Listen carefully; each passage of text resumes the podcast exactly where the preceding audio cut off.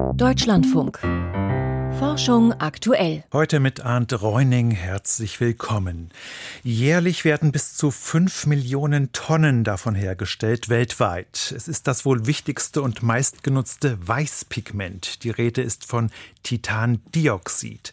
Die Verbindung steckt in Wandfarben, in Lacken, in Kunststoffen, in Papier und Kosmetika, in Sonnencreme und Zahnpasta. Aber Möglicherweise ist die Substanz krebserregend. Mehr dazu im Laufe der Sendung. Außerdem geht es heute um die Umweltfolgen von Satellitenflügen. Doch jetzt zu Beginn der Sendung blicken wir zuerst einmal auf die Ukraine. In seinem Angriffskrieg ist Russland zusehends dazu übergegangen, die Infrastruktur in der Ukraine zu zerstören, vor allem die Energieinfrastruktur. Das hat auch Auswirkungen natürlich auf die Atomkraftwerke im Land. Drei Standorte waren noch am Netz, Rivne, Khmelnytsky und Südukraine. Gestern nun meldete dann die Betreiberfirma Energoatom, dass diese drei Kraftwerke automatisch abgeschaltet wurden. Meine Kollegin Dagmar Röhrlich hat recherchiert, woran das lag. Dagmar, was war denn die Ursache für diese Abschaltung? Also so ganz klar ist es nicht. Es ist entweder so, dass dieses Ungleichgewicht im Stromnetz die Ursache war, dass also mehr Strom verbraucht wurde, als jetzt produziert wurde und dadurch sank dann halt die Netzfrequenz ab.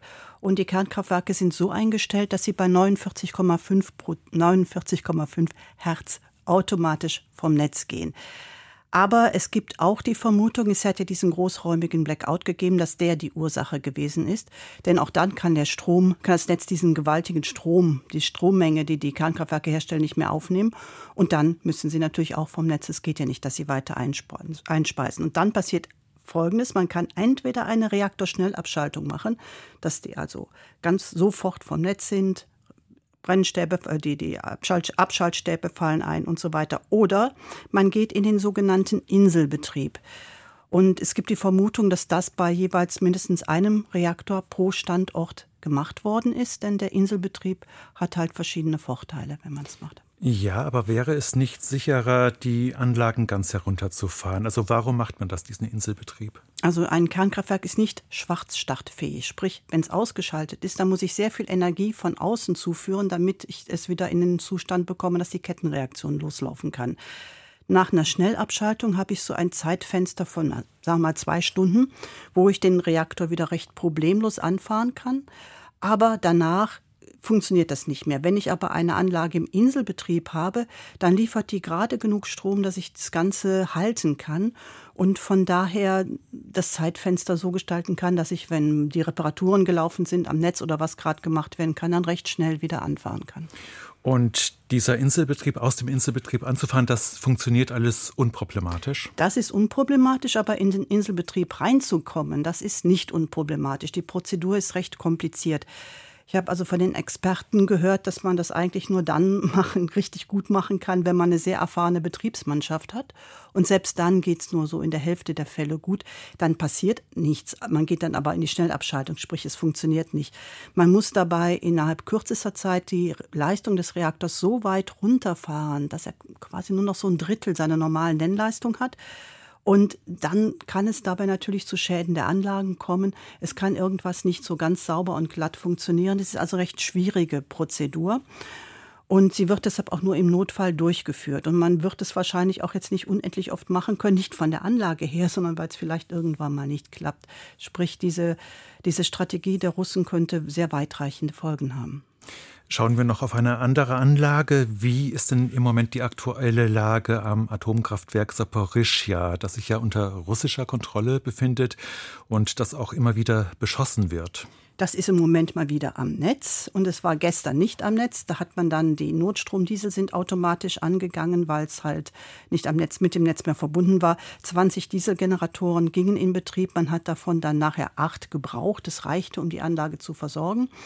Und diese Notstromdiesel, die sollen dann einfach dafür sorgen, dass alle, alle Systeme wie die Notkühlung weiterlaufen und dass nichts passieren kann.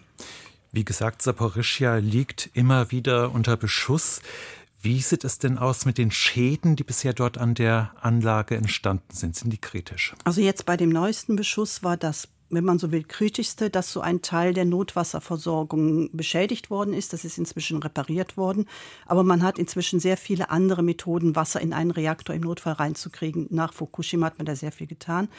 Wenn man jetzt so den Worst Case überlegt, das wäre wahrscheinlich, wenn einer dieser Trockenlagerbehälter für die Brennelemente beschädigt würde. Aber die zu beschädigen ist nicht so ganz einfach. Die würden einen Absturz der F-16 aushalten. Und es ist so, dass selbst wenn man dann reinkäme, dass dann vielleicht ein paar Brennelemente zerstört würden. Aber das, dann habe ich nicht wie bei Tschernobyl oder Fukushima irgendeinen großen dynamischen Prozess, der das Ganze in die, in die, Luft reinträgt, sondern es würden halt diese, diese Brennelement-Pellets, das ist Keramik, hart gesinterte Keramik, die würden ein bisschen zerstört, ein bisschen zerstäubt und ich hätte eine Belastung für den Bereich, aber nicht weiträumig. Vielen Dank, Dagmar Röhrlich, zum Zustand der Atomkraftwerke in der Ukraine. Sie heißen Starlink, OneWeb, Kuiper oder Kepler, sogenannte Megakonstellationen aus Hunderten oder Tausenden von Satelliten, die derzeit in den Erdorbit gestartet werden. Die Raumfahrt boomt gerade so sehr wie nie zuvor in ihrer Geschichte. Und das hat neben vielen Chancen natürlich auch Schattenseiten. Denn Fachleute aus verschiedenen Ländern schlagen nun Alarm und fordern, dass besser untersucht werden soll, wie sich die Raumfahrt auf die Atmosphäre der Erde Erde auswirkt. Karl Urban hat mit einem von ihnen gesprochen.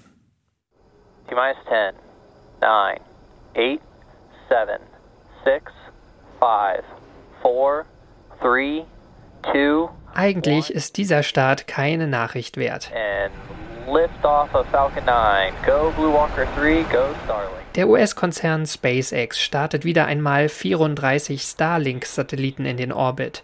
Firmenchef Elon Musk hat das Ziel ausgegeben, über das aktuelle Jahr einmal pro Woche eine Rakete zu starten, um die Megakonstellation fürs Satelliteninternet möglichst schnell auszubauen. Leonhard Schulz von der Technischen Universität Braunschweig bereitet das Sorgen. Ist das wirklich nötig? Brauchen wir wirklich diese riesigen, enormen Zahlen von Satelliten? Und können wir das vielleicht auch nachhaltiger umsetzen. In einem Kommentar in der Fachzeitschrift Nature fordert Schulz gemeinsam mit Umweltforscherinnen, Ingenieuren und Juristinnen mehr über die Umweltfolgen der Raumfahrt herauszufinden. Denn während die Zahl neuer Raketenstarts schon heute rasant zunehme, dürften in den kommenden Jahren Satelliten einen immer größeren Einfluss auf die Atmosphäre ausüben, die an ihrem Lebensende verglühen und dort feine Metalltröpfchen oder Stickoxide zurücklassen, die möglicherweise die Ozonschicht abbauen oder das Klima verändern könnten. Und hier sollte man genau hinschauen. Dass wir nicht eine Situation haben wie bei vielen anderen Themen, zum Beispiel ähm, Plastikverschmutzung von den Ozeanen, was man entdeckt hat, 50 Jahre zu spät. Das heißt, wir wollen nicht, dass wir schon wieder, äh, sage ich mal, das Problem erst 40 Jahre später betrachten und sehen. Die Forschenden stellen vier Forderungen. Die Folgen für die Atmosphäre sollten schon jetzt genauer untersucht werden, Raumfahrtunternehmen ihre Daten über die chemische Zusammensetzung von Satelliten oder Verbrennungsprodukte von Raketen verstärkt sammeln und dann auch frei verfügbar machen. Und Politiker sollten Lücken im Montreal-Protokoll schließen. Dieser internationale Vertrag verbietet ozonzerstörende Substanzen am Boden, ist aber auf Raketen und Satelliten hoch in der Atmosphäre nicht anwendbar. Bevor man jetzt anfängt und sagt, okay, wir müssen jetzt unbedingt die Raumfahrtaktivität beschränken, sollte man wirklich erstmal gucken, dass man belegen kann, dass das wirklich auch der Fall ist. Der Ingenieur Tobias Langener von der Europäischen Raumfahrtagentur ist für einen vorsichtigeren Ansatz. Er hat an zwei Studien mitgearbeitet, die den Einfluss verglühender Satelliten auf die Atmosphäre untersucht haben. Da haben wir eigentlich gesehen, dass die Partikel, die da generiert werden, relativ groß sind. Ja, dass die eigentlich relativ schnell äh, durch die Atmosphäre fallen ja, und dementsprechend keine, keine Wirkung auf, das, ähm, auf die Ozonschicht haben sollten. Leonhard Schulz hingegen ist mit diesen Ergebnissen nicht zufrieden, denn die Studien, die gemeinsam mit Raumfahrtunternehmen entstanden, sind auch Jahre nach ihrem Abschluss nicht veröffentlicht worden. Deren Methodik ist für Atmosphärenforscher also nicht nachvollziehbar. Dazu ist die darin angenommene Zahl zukünftiger Satelliten mittlerweile nicht mehr aktuell. Jedes Jahr werden derzeit neue Megakonstellationen aus tausenden Satelliten angekündigt. Ende des Jahrzehnts könnten 70.000 von ihnen um die Erde kreisen, 15 Mal mehr als heute. Für Leonhard Schulz wäre es deshalb viel zu riskant, einfach nur abzuwarten und zu beobachten, wie die Atmosphäre darauf reagiert. Weil eben oft das Argument kommt, ach, so schlimm ist es doch gar nicht oder wir wissen ja noch gar nicht, äh, ob es so schlimm ist, dann machen wir einfach lieber nichts und lassen erstmal alles so, wie es ist. Äh, das halte ich für den falschen Ansatz, weil wir eben in der Vergangenheit gesehen haben, dass es nicht funktioniert. Da gibt es genug Beispiele. Satelliten als Gefahr für die Erdatmosphäre. Ein Beitrag von Karl Urban war das. Das Pigment Titandioxid sorgt für ein strahlendes Weiß in Wandfarben zum Beispiel, aber auch in Zahncreme. Allerdings gehört Titandioxid auch zu den umstrittenen Substanzen. Die Europäische Chemikalienagentur ECHA hatte das Material in Pulverform eingestuft als möglicherweise krebserregend. Und die Europäische Kommission hatte aufgrund dieser Einschätzung eine Verordnung erlassen, die einen Warnhinweis vorschreibt für Produkte, in denen die Substanz in entsprechenden Mengen enthalten ist. Dagegen hatten verschiedene Unternehmen geklagt, die unter anderem Farbe herstellen. Gestern nun hat der Gerichtshof der Europäischen Union entschieden, diese Einstufung von Titandioxid als krebserregend war nicht zulässig. Was bedeutet das für das Gefahrenpotenzial des Pigments? Darüber habe ich vor der Sendung gesprochen mit dem Toxikologen Harald Krug. Ich wollte zunächst wissen, wie er denn die Entscheidung des Gerichts beurteilt, dass Titandioxid nicht als krebserregend einzustufen ist. Ich bin auf der Seite dieses Gerichtsentscheides, weil wir auch dafür gekämpft haben, wir, das ist ein Konsortium von Toxikologen, die auch gerade eben im Oktober eine Publikation zu diesem Fall geschrieben haben, nämlich zu Titandioxid und seiner Einstufung als gentoxisch. Und das ist es eben nicht. Und dem folgt das Gericht nun. Die wissenschaftlichen Hinweise sind nicht hart genug, um es einzustufen. Und wir haben das auch immer gesagt. Welche Studien gibt es denn, die zumindest den Verdacht nahelegen, dass Titandioxid in Pulverform kanzerogen wirken könnte? Ja, zu Titandioxid gibt es unglaublich viele Studien mittlerweile, sowohl Tierversuche als auch In-vitro-Versuche. Und die Studien, die dazu geführt haben, dass es so eingestuft wurde, das sind ältere Studien aus den 80er, 90er Jahren des letzten Jahrhunderts, äh, die häufig oder meist mit Ratten durchgeführt wurden. Und in diesen Studien wurden die Ratten über ihre gesamte Lebenszeit von über zwei Jahren täglich großen Mengen an Titandioxid in der Luft ausgesetzt mit bis zu 10 oder 20 Milligramm pro Kubikmeter. Das bedeutet, das ist Nebel. Die Ratten konnten sozusagen die Hand vor Augen nicht mehr sehen. Und äh, das ist natürlich eine Konzentration, die mit dem wirklichen Leben nichts mehr zu tun hat. Und das ist genau der Punkt. In dieser Konzentration hat nicht nur Titandioxid diese Wirkung, nämlich bei Ratten Tumoren zu erzeugen, sondern jedweder Staub. Egal welchen Staub Sie nehmen, Hauptsache die Partikel sind klein genug und eben überdosiert und dann passiert es, dass in Ratten Tumoren ausgelöst werden. Das hat nichts mit Mensch zu tun und das hat nichts mit Real Life zu tun und dadurch ist die Neueinstufung, es nicht zu kennzeichnen, völlig korrekt. In der Begründung des EU-Gerichts heißt es, dass ein Stoff nur dann als krebserregend eingestuft werden kann, wenn es seine intrinsische Eigenschaft sei, Krebs hervorzurufen. Das meinen Sie hier damit? Es ist keine Stoffeigenschaft, es ist eine Eigenschaft, in welcher Form eben als Partikel der Stoff vorliegt. Genau, genau das ist der Punkt, den ich eben auch schon angedeutet habe. Die Partikel machen hier das Gift. Gerade jetzt kam ja auch von der WHO wieder ein Bericht raus, dass Feinstaub eine Menge Menschen vorzeitig in den Tod treibt, weltweit. Äh, in Europa alleine 240.000 Menschen, die früher sterben, als sie hätten sterben müssen, aufgrund von Feinstaub. Das ist eben genau dieser Partikeleffekt. Also entweder muss die EU alle Partikel kennzeichnen oder aber sie muss es lassen. Und Titandioxid als Stoff zu kennzeichnen, ist da der falsche Weg. Die bisherige Einschätzung zum krebserregenden Potenzial von Titandioxid stützt sich zu großen Teilen auf Tierversuche an Ratten, haben Sie gesagt. Gibt es denn auch Erfahrungen, wie der Stoff auf Menschen wirkt, also epidemiologische Studien? Ja, die gibt es. Es gibt eine ganze Reihe sogar mittlerweile von epidemiologischen Studien, vor allen Dingen natürlich in entsprechenden Produktionsfirmen. Und dort hat sich nicht ein einziger Fall eines Tumors gezeigt. Es gab das, was es immer gibt. Wenn am Arbeitsplatz die Staubkonzentration zu hoch wird, dann gibt es Entzündungsprozesse in der Lunge. Aber es gab keine Tumoren. In allen bisherigen Publikationen zu epidemiologischen Studien gibt es keinen Hinweis darauf, dass durch Titandioxid am Arbeitsplatz ein Tumor hervorgerufen würde. Und deswegen habe ich auch nicht verstanden, warum die ECHA in Helsinki dieser Einstufungsempfehlung gefolgt ist. Also das äh, war etwas, was wir in unserem Kreis hart diskutiert haben, aber es war eigentlich nicht zu verstehen. Wenn wir von Titandioxidstaub sprechen, da geht es ja um Körner von einigen Mikrometern wahrscheinlich im Durchmesser. Die Verbindung wird ja aber doch auch in Form von Nanopartikeln produziert und in Produkten verwendet, Sonnencreme zum Beispiel. Und hier gibt es doch Untersuchungen, dass diese Partikel, wenn sie dann in den Körper gelangen, dort auch Gewebe schädigen können, dass sie also Entzündungen verursachen. Wie sehen Sie denn dieses Problem der Nanopartikel? Sie haben recht, als Pigment weiß ist es nicht Nano, da muss es ja weiß sein, da müssen die Partikel größer sein. In diesen fünf Millionen Tonnen, die dort hergestellt werden, sind aber auch 14.000, 15.000 Tonnen alleine, die wirklich in Nanogröße, bewusst in Nanogröße hergestellt werden, eben für Kosmetika. Da ist natürlich die Aufnahme über die Lunge praktisch gleich null über Kosmetika, über Sonnenschutzcreme. Und ich bin ein Verfechter für Sonnenschutzcremes, die Titandioxid enthalten, weil die sehr effizient das UV-Licht resorbieren und absorbieren und auch reflektieren, sodass wir keinen Hautkrebs bekommen. Darum geht's ja eigentlich auch. Und dann ist die Aufnahme über die Lunge praktisch äh, ausgeschlossen.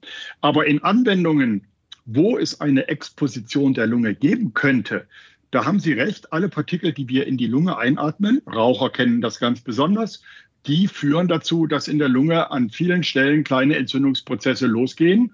Und wenn die Partikel nicht aus der Lunge heraustransportiert werden können, man nennt das Clearance, dann können sie dauerhaft zur Entzündung führen. Das ist aber bei Titandioxidpartikeln und auch bei den kleinen Nanopartikeln nicht der Fall. Die können sehr gut aus der Lunge heraustransportiert werden. Es bleibt immer und das muss man auch dazu sagen, dafür bin ich auch Toxikologe, es bleibt immer ein Restrisiko insofern, als dass die sehr kleinen Partikel, nämlich die Nanopartikel, durchaus auch zu einem gewissen Anteil, der sehr klein ist, aber doch messbar ist, in den Körper gelangen und dort verteilt werden über den Blutkreislauf, meistens dann doch auch über den Urin oder den Stuhl ausgeschieden werden. Aber ein gewisser Teil geht dort rein. Deswegen muss man diese Partikel untersuchen. Aber Titandioxid zum Beispiel ist ausreichend untersucht und die Gefährdung vom Titandioxid ist wirklich, wirklich minimal sagt Professor Harald Krug, emeritierter Toxikologe und mittlerweile Leiter einer Beratungsfirma zu Fragen der Nanosicherheit. Und damit kommen wir zu den Wissenschaftsmeldungen des Tages mit Piotr Heller. Es gibt neue Hinweise dafür, dass dereinst Wasser durch den Jezero-Krater auf dem Mars floss. Sie stammen vom Rover Perseverance und wurden nun in drei wissenschaftlichen Studien beschrieben. Eine davon ist im Magazin Science erschienen. Sie basiert auf Gesteinsproben, die der Rover gesammelt und analysiert hat. Die Forscher haben darin Mineralien gefunden, die darauf hinweisen, dass die Steine zu zwei unterschiedlichen Zeitpunkten von Wasser umspült waren. In einer weiteren Studie haben Forscher Verwitterungsspuren auf Marsfelsen identifiziert, die auf flüssiges Wasser schließen lassen. Diese Arbeit ist im Magazin Science Advances erschienen ebenso wie die dritte Studie, bei der Forscher Kristalle in Gestein untersucht und daraus auf einstige Wasservorkommen schlossen. Wissenschaftler haben eine neue Zwergdinosaurierart beschrieben. Der Dinosaurier lebte vor etwa 70 Millionen Jahren, ging auf zwei Beinen, ernährte sich von Pflanzen und war etwa zwei Meter lang. Das internationale Forscherteam hat ihn nach seinem Fundort benannt. Der Schädel des Sauriers wurde 2007 in einem Flussbett in Transsilvanien entdeckt. Entsprechend heißt die neue Art Transsilvanosaurus platycephalus, wobei der Zusatz für breitköpfiges Reptil steht. Die Fundgegend war zu Lebzeiten des Dinosauriers ein Archipel aus tropischen Inseln, die von anderen Zwergdinosauriern, Krokodilen, Schildkröten und Flugsauriern bevölkert wurden. Der neue Fund erweitert das Wissen über die dortige Tierwelt zu einer Zeit kurz bevor die Saurier ausstarben, schreiben die Forscher in einem Paläontologiejournal. Analysen einer Münze werfen neues Licht auf einen mysteriösen Herrscher des Römischen Reichs. Es handelt sich um Sponsianus, der im dritten Jahrhundert Kaiser gewesen sein könnte. Ob er es tatsächlich war, ist umstritten, denn der einzige Beleg seiner Herrschaft ist eine Münze, die ihn als Kaiser ausweist. Doch die gilt bislang als Fälschung. Nun haben Experten aus London das Geldstück, das angeblich vor rund 300 Jahren in Transsilvanien ausgebuddelt wurde, erneut unter die Lupe genommen. Dabei entdeckten sie mikroskopische Abschürfungen. Solche Spuren sind typisch für Münzen, die lange Zeit im Umlauf waren. Ablagerungen auf der Münze verrieten den Forscher zudem, dass sie lange unter der Erde lag. Insgesamt sprechen diese Indizien dafür, dass es sich um eine authentische Münze handelt, so das Resümee der Experten im Magazin Plus One. Historisch ordnen die Studienautoren die neuen Erkenntnisse so ein. Wahrscheinlich herrschte Sponsianus über eine Provinz nördlich der Donau, als dieses Gebiet vom Rest des Reiches abgeschnitten wurde und er, von Feinden umzingelt, gezwungen war, sich selbst zum Kaiser zu ernennen. Außergewöhnliche Vogelarten haben ein höheres Risiko auszusterben. Zu dem Schluss kommen britische Biologen im Fachjournal Functional Ecology. Sie haben knapp 1000 Vogelarten analysiert. Dabei achteten sie auf körperliche Eigenschaften wie die Größe des Schnabels, die Spannweite oder die Beinlänge. Diese Daten kombinierten sie mit Informationen dazu, wie bedroht die einzelnen Arten sind. Das Ergebnis? Es sind eher Arten mit einzigartigen, also besonderen Eigenschaften, die ein hohes Aussterberisiko haben. Das Aussterben dieser einzigartigen Spezies bedeutet den Verlust der besonderen Rolle, die sie in den Ökosystemen spielen, sagte einer der Studienautoren. Das Team konnte nicht herausfinden, ob und inwiefern gewisse einzigartige Eigenschaften zum Aussterberisiko beitragen. Eine Vermutung lautet, dass es sich um hochspezialisierte Tiere handelt, die empfindlich auf Veränderungen ihres Lebensraums reagieren. Vielen Dank, Piotr Heller. Sternzeit, 24. November. Wenn uns der Himmel auf den Kopf fällt. Vor etwa 65 Millionen Jahren hat vermutlich der Einschlag eines großen Asteroiden das Aussterben der Dinosaurier beschleunigt. Auch heute noch könnte uns ein Kometenkern oder ein Asteroid treffen. Schlägt ein mehrere Kilometer großes Objekt mit rund 200.000 Kilometern pro Stunde auf der Erde ein, wären die Folgen ähnlich fatal wie damals. Unmittelbar nach dem Einschlag töten Hitze und Druckwelle alles Leben in einigen tausend Kilometern Umkreis. Sollte der Einschlag im Meer erfolgen, so rasen riesige Flutwellen um die Erde, die weite Küstenstriche verwüsten. Das beim Einschlag herausgeschleuderte Material stürzt größtenteils zurück zur Erde. Danach liegen ganze Kontinente unter einer meterdicken Schutzschicht. Brennende Brocken fallen noch tausende Kilometer vom Einschlagort entfernt vom Himmel und setzen Städte und Landstriche in Brand. Staub und Aerosole schweben in der Atmosphäre und verfinstern monatelang die Sonne. Egal zu welcher Jahreszeit so ein Einschlag erfolgt, Tage später herrscht überall auf unserem Planeten dunkler Winter. Pflanzen und Tiere, die die Katastrophe zunächst überlebt haben, fallen nun Kälte und Dunkelheit zum Opfer. Fachleute schätzen, dass mindestens drei Viertel aller Arten in dieser Phase aussterben. Auch von den Menschen werden bestenfalls sehr wenige so ein Szenario überleben. Doch anders als die Dinosaurier müssten wir den Untergang nicht einfach hinnehmen. Ist der mögliche Einschlag langfristig bekannt, ließe sich der kosmische Beschuss noch abwenden. Und damit geht Forschung aktuell zu Ende. Im Studio war heute Arndt Reuning. Nach den Nachrichten geht es hier weiter mit Wirtschaft und Gesellschaft. Ein Thema dann das Sondertreffen der EU-Energieminister. Forschung aktuell. Programmtipp. Unter unseren Füßen brodelt heißes Thermalwasser. Also von der Energiemenge, die verfügbar ist, ist nachweislich genug da, um uns alle hier in unserem jetzigen Lebensstandard auch zu versorgen. Aber sie ist halt in der Tiefe und da muss man irgendwie drankommen. Geothermie ist klimaneutral und neuerdings noch aus einem anderen Grund nachgefragt. Man kann es nicht anders sagen, wir befinden uns in einem Energiekrieg um Wohlstand und Freiheit. Erdwärmewende. Wie kommt mehr Geothermie in die Heizung?